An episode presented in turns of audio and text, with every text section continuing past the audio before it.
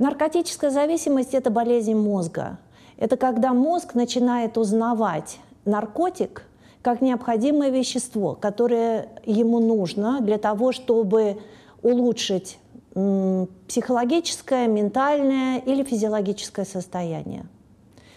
В частности, опиоидная зависимость – это когда мозг э, начинает э, узнавать опиоидный наркотик как вещество, которое влияет на изменение выработку эндорфинов – и мозг полностью меняется при опиоидной зависимости. Он становится зависимый в том плане, что мозг отказывается вырабатывать эндорфины. Это нормальные нейротрансмиттеры, которые вырабатываются в мозге в отсутствие, когда человек не употребляет опиоидный наркотик. И таким образом появляется зависимость. То есть мозг отказывается вырабатывать эндорфины без того, чтобы э, человек не принял опиоидный наркотик.